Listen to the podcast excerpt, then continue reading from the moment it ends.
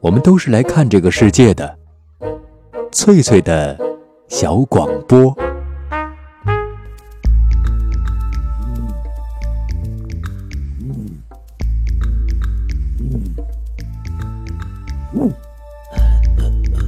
寻访华夏文明，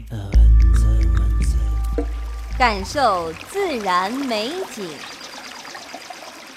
探索过去的足迹，畅想未来的星空。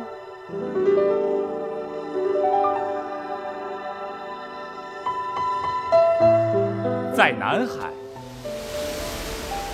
在兴安岭，在富庶的苏州城，一瞬间跨越万水千山，神州任我行。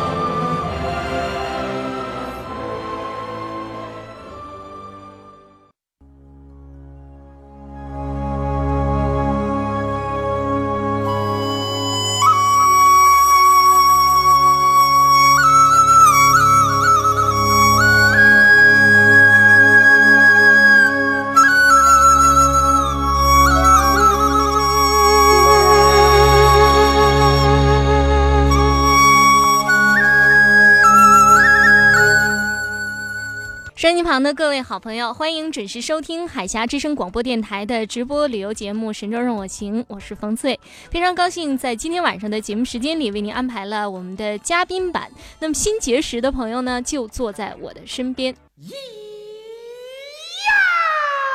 呀！昔日华山论剑，今日一战争锋，诚邀各路游侠。畅谈《山海经》，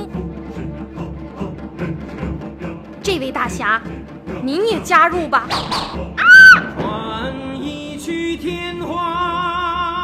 游侠驿站。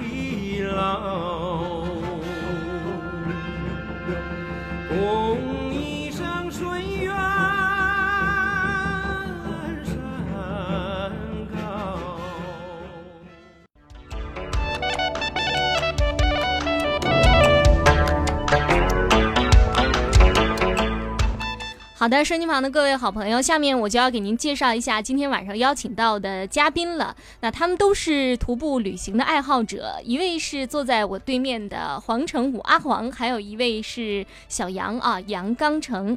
和我们收音机旁的各位好朋友打个招呼好吗？嗯，收音机旁朋友你们好，我是福州登山俱乐部的阿黄。你好，我是福州市登山俱乐部的杨刚成小杨。嗯，我知道哈，两位在十一假期的时候是去了一趟四川哈，那么是怀着理想直奔著名的四姑娘山啊，而且我听到你们对它有一种非常亲切的称呼，叫什么叫四妹山？幺妹幺妹峰啊，对，最高的地方。对，那我很想知道，就是两位嘉宾，你们以前的这个光荣的徒步史。嗯，怎么说呢？反正这几年来，徒步的地方，因为我们登山俱乐部作为登山来讲。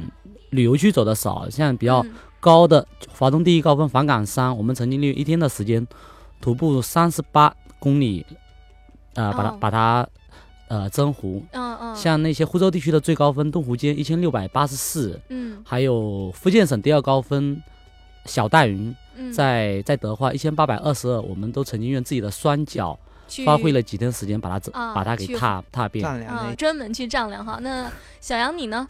我一般来讲也都是根据登山俱乐部的活动，对，一这几年也都是参加这边的活动。哦，对，以前我听我的那位朋友小乐哈，好像也专门介绍了你们的这个光辉史哈。呃，这次就是你们是去这个四姑娘山，在四川，是酝酿了很长时间吗？是那个，自从小乐上一次呃七八月份的时候，他去了一趟四姑娘山，嗯，他有很一些游记在我们的网站上发布了一些，然后。又跟我们介绍了一大堆那边的美景，嗯，在他的劝说之下，我们很多人都打算就是大概在九九月，九十月份，呃，哎。对，十月十月份的时候，大概再去一趟四姑娘山。嗯。他当时也想跟我们一起去的，啊对，小乐啊，就是他打电话给我，他是很遗憾的说：“翠翠啊，我我没去上，但是我的两个朋友去了。啊，他特别遗憾哈，应该很嫉妒你们吧？他应该是很，他确实是嗯。对，看他自己，看他自己说的，好像我们临走前在那里呃试装备跟准备出行前的计划的时候，嗯嗯他看到啊，他回去曾经写了写了一篇文章，嗯。说都快掉眼泪了，啊嫉妒得要老命。啊，对，为了让收音机旁的各位好朋友对这个四姑娘山还有你们的穿越路线有一个大体的印象哈，我专门制作了一段小小的简介，我们来听一下。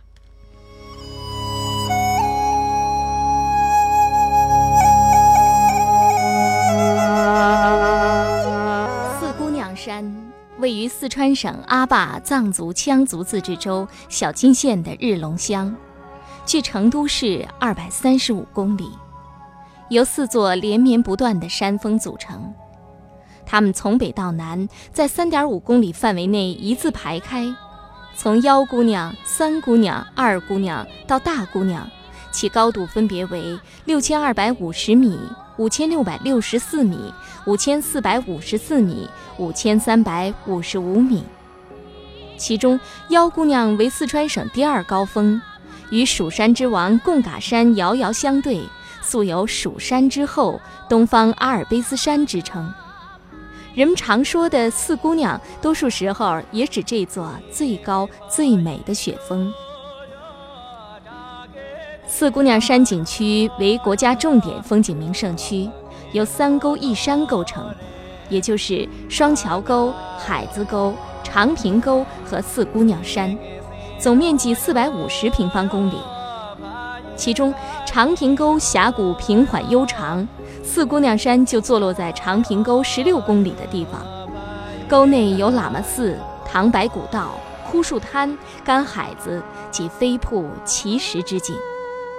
四姑娘山属于小金县，小金县四面都被大雪山包围。在没有修建官路的明清甚至更早的时候，这里与外界的沟通得益于一条古道。它是由茶叶、盐巴构成的血脉之道，也就是后人们所说的唐白古道。四姑娘山景区内的长坪沟一直向东北延伸，穿过海拔四千六百六十五米的垭口，连通了与小金县东北部相邻的礼县毕棚沟。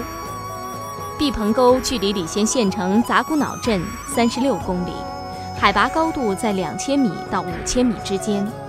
融高原、湿地、峡谷风光于一体，古冰川、湖泊、泉水、瀑布、原始森林、奇山异峰、红叶、沼泽，构成毕棚沟原始天地的八绝。岁月如梭，巴朗贯通，古道废弃。直到八十年代初期，江苏一位山友从资料中获得这一信息后，雇佣了几名当地向导和十多匹马。在雪中穿行十四天，终于走通这一路线，使它重新面世，并且逐渐成为中国境内经典的穿越路线之一。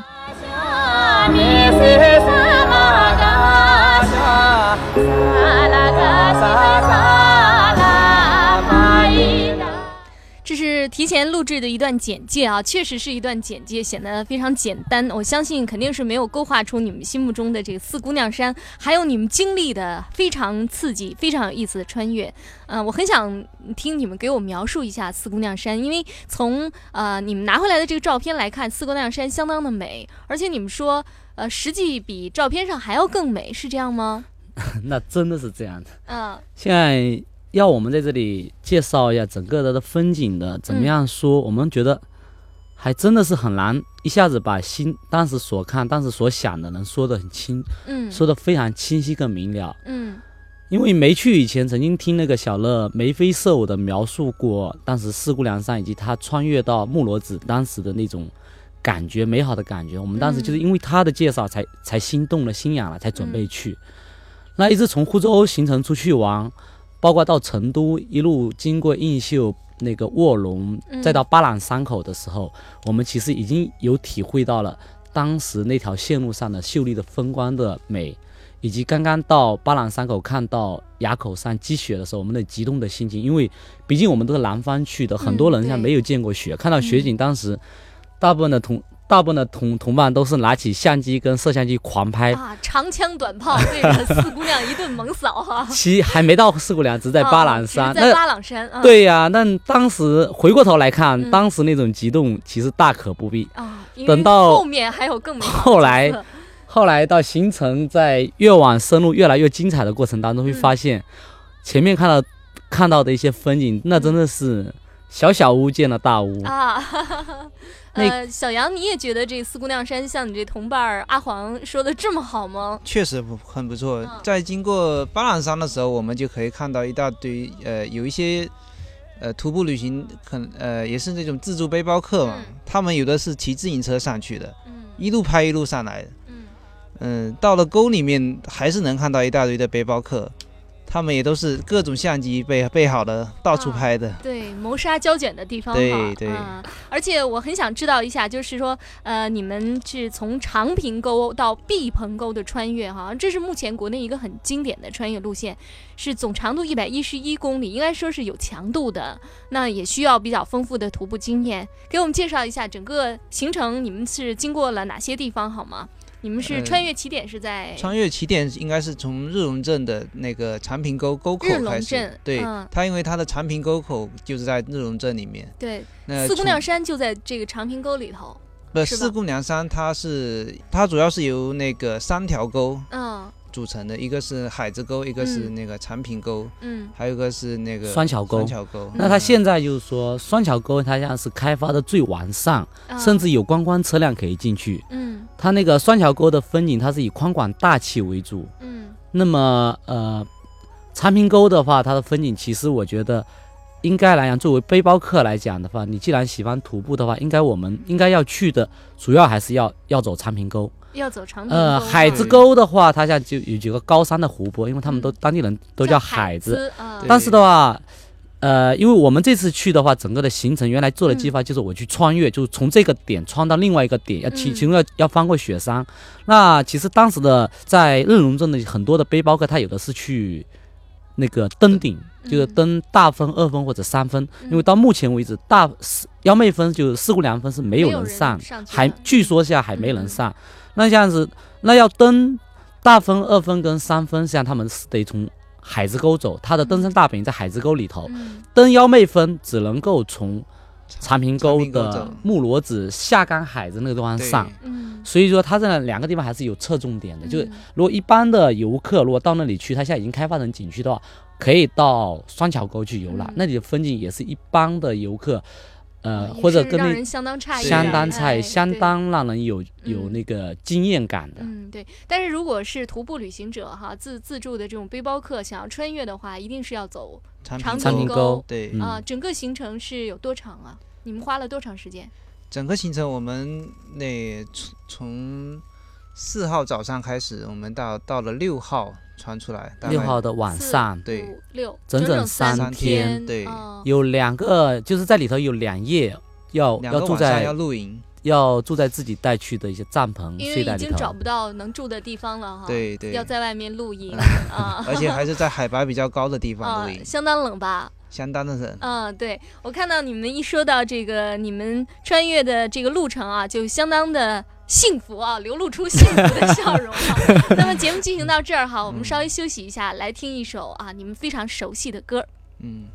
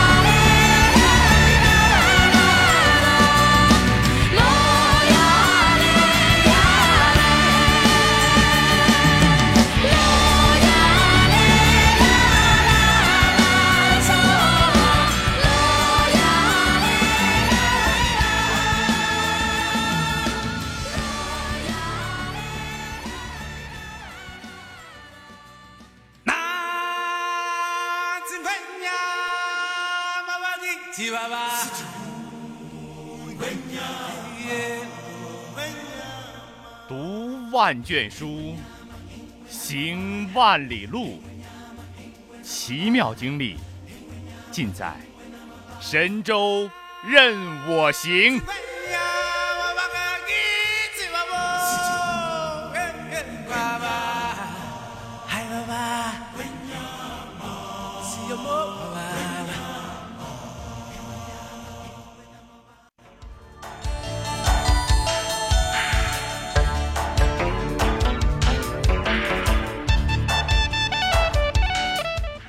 朋友们继续收听正在直播的旅游节目《神州任我行》，我是冯翠。那么我们是使用中波六六六和调频九零点六两个波段同时为您播出。坐在我旁边的是今晚做客《神州任我行》节目的嘉宾阿黄和小杨。呃，前面我们提到了，简单的了解了一下你们整个行程所花的时间是三天哈啊，我非常想听你们说一说你们这个具体的行程是怎么设计的，给收音机旁的各位准备去穿越的朋友啊提供一点好建议。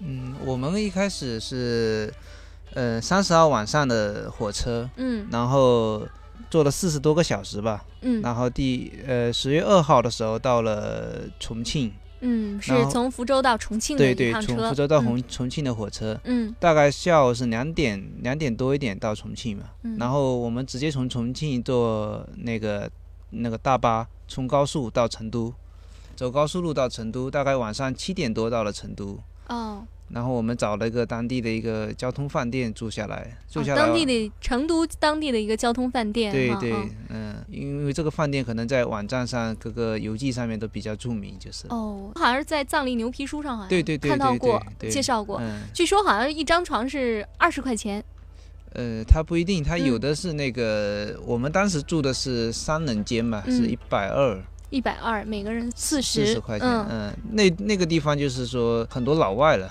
很多嗯外国的背包客也都在那边住，都在那里住，嗯。是个很著名的饭店，一找就找到了哈，一个交通饭店。然后呢，然后住了一夜，第二天你们是出发到哪里？住了一夜，第二天我们就那个根据我们原来联系好的，就是那个从呃成都直接坐那个那种中巴中巴车、嗯。直接到日龙镇。在那个呃那个他那个坐车的这个，他那个成都有四个车站，嗯，东南西北，他这个地方好像是在靠茶店子。在茶店子靠西靠西面的一个西。面西面那个你们是车站，包西北角车吗？不是，没有没有买班车。买班车一票是多少钱？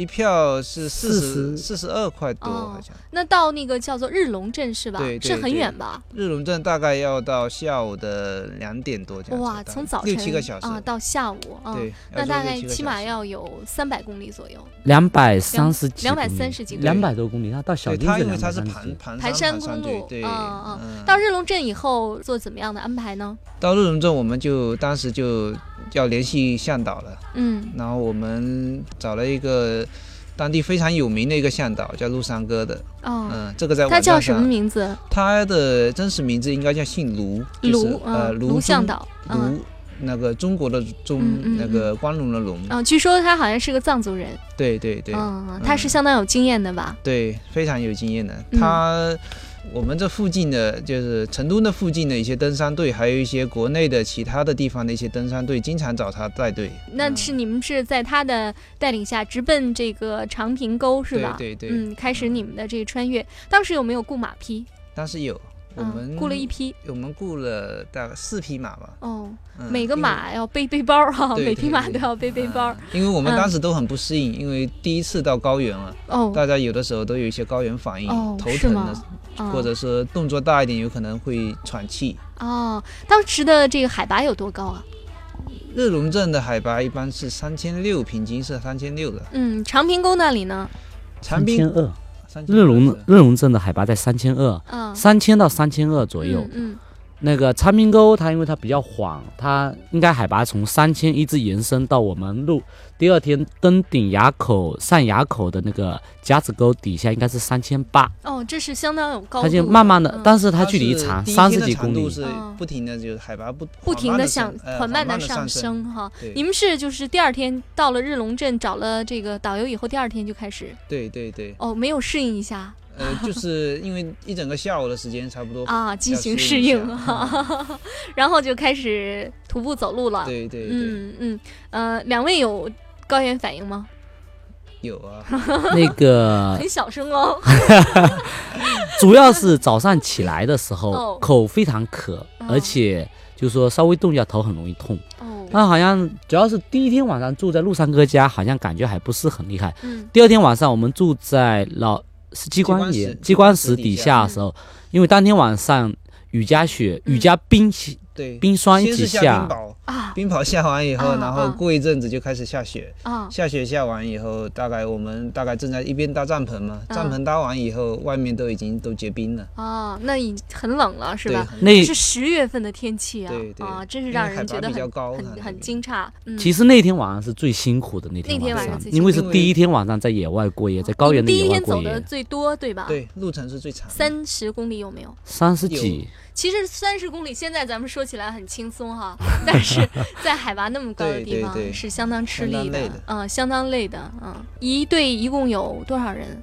我们一共有十二个人，十二个人，对，嗯，里面还有女孩子有两个女的，哦，那相当厉害哦，相当钦佩的。嗯，当时你们是走了三十多公里以后，然后开始宿营，对吗？对，嗯，帐篷是选在叫做老光机机关岩、机关石的那个地方方搭下来的。机关岩底下的草对，坪机关上，石哦以下的一个草坪，哦它因为山顶上有块石头，据说很像机关，所以叫机关石。那天晚上会不会觉得太兴奋了哈，都睡不着？也不是啊，那天晚上其其实大家都挺累的，嗯嗯，那个点了一堆篝火，嗯，嗯，好不容易是点起来，因为那时候一直下雨啊，哦，一直在下雨。对，一直在下雨，嗯，那个在我们这次去穿越前前那么十来天，当地其实一直有雨。那当地陆三嫂也跟我们讲，他说。啊、按照前一段的那个天气，他说我们过去的可能性不大，就是穿过的可能一直都有登山队要穿越，但是他一直嗯退出来。哦，但是我们这次是运气非常好，相当走运。就我们穿越了两天，嗯。天气特别好，嗯。在我们前穿越的前后，嗯。一共大概我稍微清点一下，有有三四个全国各地的登山队，其实嗯都穿越过来了。有的是反向穿，从毕棚沟穿长坪沟，我们嗯是长坪沟穿，碧碧棚沟对。嗯。而且这次跟我们十二个人走的，其中的话，一共其实应该十六个，嗯。还有四个是北京的。对对，北京的一个登山队的，他嗯。听说我们要去穿越，嗯。就临时跟我们搭伙一起走。嗯那那四个是老驴，那是很强，比我们强多了。是吗？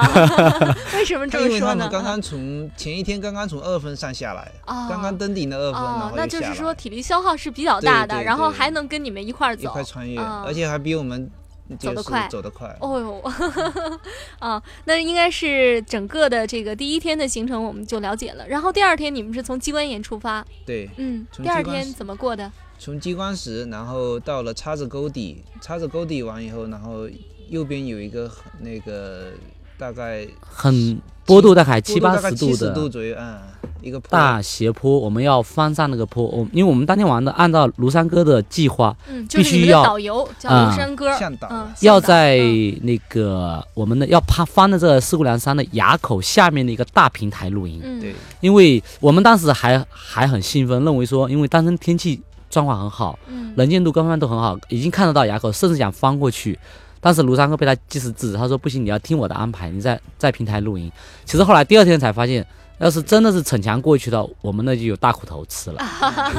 因为第二天下去的路嗯非常长，哦雪雪最深的地方基本上都到膝盖以上。哦，那、如果从当天下午走的话，按卢三哥他有经验，他说早上走的话，因为积雪是硬的，嗯你下去的话会安全一点。如果你下午三四点钟，我们当时到大平台三四点钟，如果嗯强行翻过去的话，雪被阳光一晒比较软的话，容易容易会有一些麻烦，就是了。对嗯，因为雪一一下那个可能是石头，我嗯们看不清楚，那如果踩下去，万一踩到什么尖利的石头，可能就会有人受伤哈。对对哎对，看来需要一个有经验的导游带大家一起走。非常关键。嗯，你觉得你们觉得什么地方对你们的体力消耗最大？是翻垭口吗？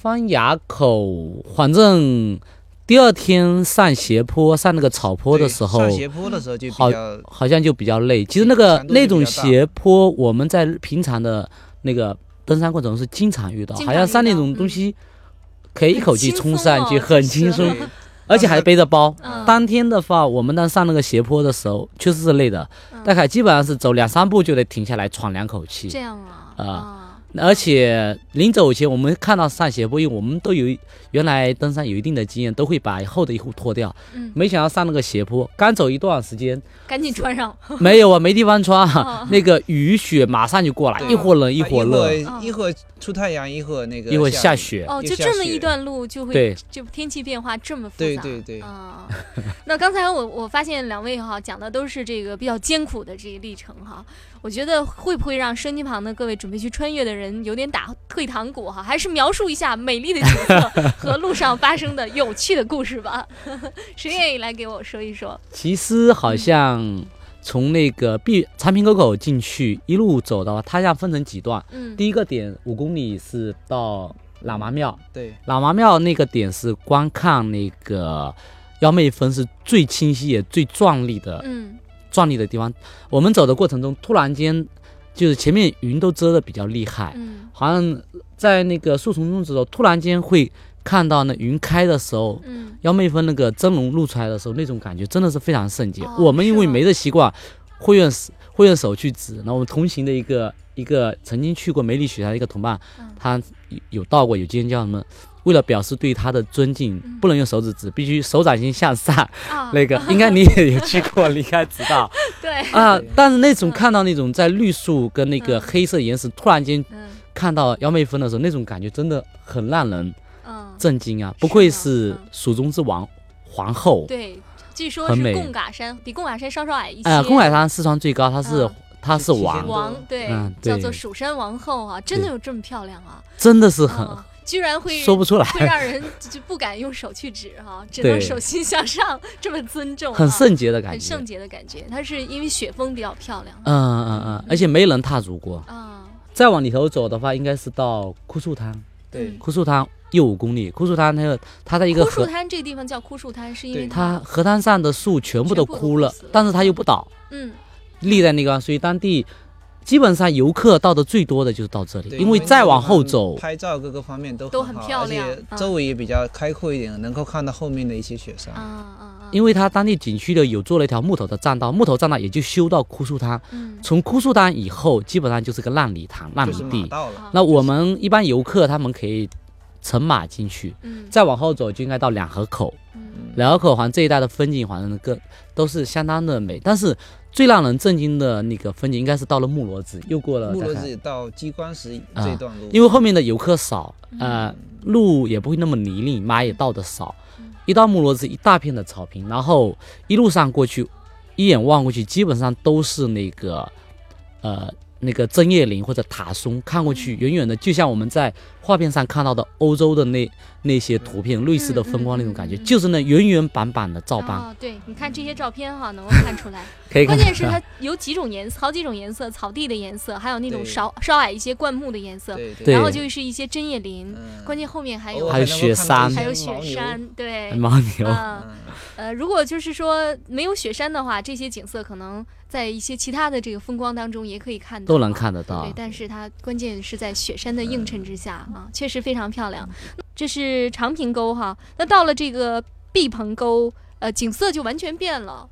毕棚沟是什么样的植被呢？毕棚沟跟长平沟的植被不一样，那个毕棚沟的植被其实感觉最好的在远山的脚下，它也有一些那个塔松啊、针叶林，嗯但是在山谷里头走的话，它大面积、大面积的全部都是那个高山杜鹃，就大叶杜鹃。大树杜鹃啊对呃很因为虽然现在我们是十月份看不到，但是我们可以想象得到，如果当嗯四五月份来的时候，是何等的壮丽跟绚丽的 一种一种呃形象。那我就知道了。那如果要是穿越最好的季节，应该在五四五月份以后，呃，春你天的时候。不能这样讲，嗯也就是你要是游览毕棚沟，你嗯四五月份进去看看雪山，看看那些花朵，嗯但是真正好的穿越季节仍然是金秋十月，啊，九满山的红叶，嗯而且天气状况也比较好。啊。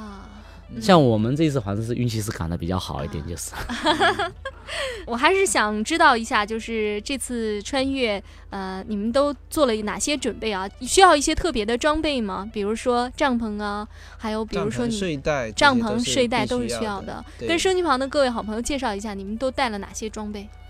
嗯，帐篷、睡袋，呃，从穿的衣服来讲，嗯。一一定要是那种防水的。防水的对，因为经常那个天气经常会变化。防水衣服会不会也就是俗称的呃我们的冲锋衣。冲锋衣？因为呃冲锋衣、冲锋裤，上雪线的话，我们的基本装备穿衣的话，为了避免你背的行李太重，基本上就是三件套，嗯。里头是保暖排汗的内内衣，嗯。然后中间一层你可以穿羽绒衫，就是保温层或者是抓绒衫，嗯，外呃身体外面你穿上那个冲锋衣，就是嗯。排汗，但是防风挡雨，但是又能透气这样子就可以基本保证你在雪山的一些基本的要求。嗯，那因为还要在外面露营，对呃，还有一个很关键的就是你那个帽子一定要保温的帽子，因为哦。热量的丧失相当大的一部分会从头部丧失掉。对。嗯嗯，我们现在在雪山上睡觉都是戴着帽子睡的。这个帽子既遮风挡雨，又变成睡帽，保持温暖啊。对呀、对呀、因为在晚上我们当第二天晚上在那平台上那个住宿的时候，是温度是相当低的。嗯早上起来，帐篷外面的雪是相当厚，而且帐篷里头像那个小杨，嗯他临睡前装了一壶的板蓝根冲剂，还没上，还没喝上一个小时，可能都已经都结成冰了。半夜起来，我口是要预防感冒的，结果喝下去以后可能会感冒。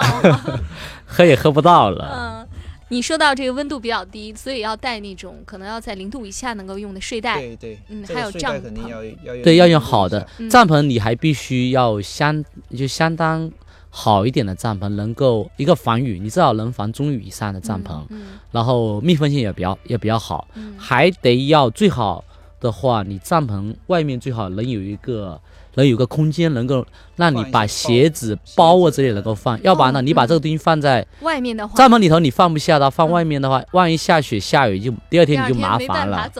对。哎，是。还有就是要在外面做饭，还要带燃气。带你一般要带一个用来烧那个液化气的那个炉头，液化嗯。气，叫还有带一些你们在高三用的高能量的一些食品，比如压缩饼干啦、嗯，巧克力呀、巧克力啦、嗯。奶糖啦，嗯，或者你自己按个人的口味。嗯。还要带一些牛肉，带一些牦牛肉，在当地能买到吗？当地可以买到可以买到哈，嗯带一些牛肉啊，都是一些高热量的食品。对对对嗯，有没有准备一些药品？药药品是非常必要的。对，我呃，当时当地就有卖一些头疼粉，就是啊他们、他们当地的人也有，对对对，也有 也有用到这些东西。嗯嗯嗯，因为主要是有些高原高原，反应对、头疼，嗯。头疼是很普遍的，在那边会发啊，生。有没有一些跌打损伤的药，蛇药什么的？呃，现在这季节去那边就不需要蛇药了，三四千米。嗯，没有蛇。嗯，跌打药，反正我们该带的云南白药喷雾剂啦，什么嗯理通我们都会带齐，常备这也是包括在福建走，你也得带这些东西，这嗯这些基本上没离开过药箱。对啊，常备药物需要的。嗯嗯，好的。那么今天哈，非常高兴能够邀请到两位经历了一次。很有强度的徒步经历的两位嘉宾哈，阿黄和小杨。嗯，最后还是要提醒收音机旁的这个朋友，啊、要是准备进山的话，啊、要注意维护当地的这个淳朴气氛。嗯，因为四姑娘山不仅是热爱自然的驴友们的目的地哈、更是当地百姓的家园。还有一个最后一个很关键的问题啊，就是有关金钱的问题啊。基本上我每一期节目都要问，因为一直想寻找一种能够花比较少的钱看好风景的这样的一个办法。你们花了多少钱？我们如果坐火车的话，那嗯个大概全部下来，我们最后从毕棚沟穿完以后，到米亚罗还游嗯玩了一下，然后再回到了成都，大概已经才那花一千。插一下，就米亚罗乡是它是全国的自然生态的一个保护圈，嗯，米亚罗红也是值得叶草原，一看的对。红叶草原是也很美的。最大的红叶的观赏景区。你们花了多少钱？我们大概是花了一千六百多吧，哦，相当好哎。那是坐火车很累的啊。那是坐火车的情况下。啊，对，就是说包括火车票在内哈，一千六百多啊，嗯，真是听到了一个喜讯呢。关键的是要时间呐。对，因为旅行如果和富有化等号的话，那么这个文化就显得不那么多样化了，因为那样的话就不会有太多的人能够欣赏到美丽的风景了。对，嗯我们常说一句话，就是叫做除了脚印什么都别留下，除了照片什么都别带走。如果有可能的话，有可能的话啊，脚印最好也别留下，因为我希望后面去的朋友哈、会有一个比较好的穿越氛围哈、你看我还没有去呢。嗯。非常感谢阿黄和小杨做客神州任我行哈也祝声音旁的各位好朋友旅途愉快欢迎朋友们和我们交流您的旅行经验再会。再见。呀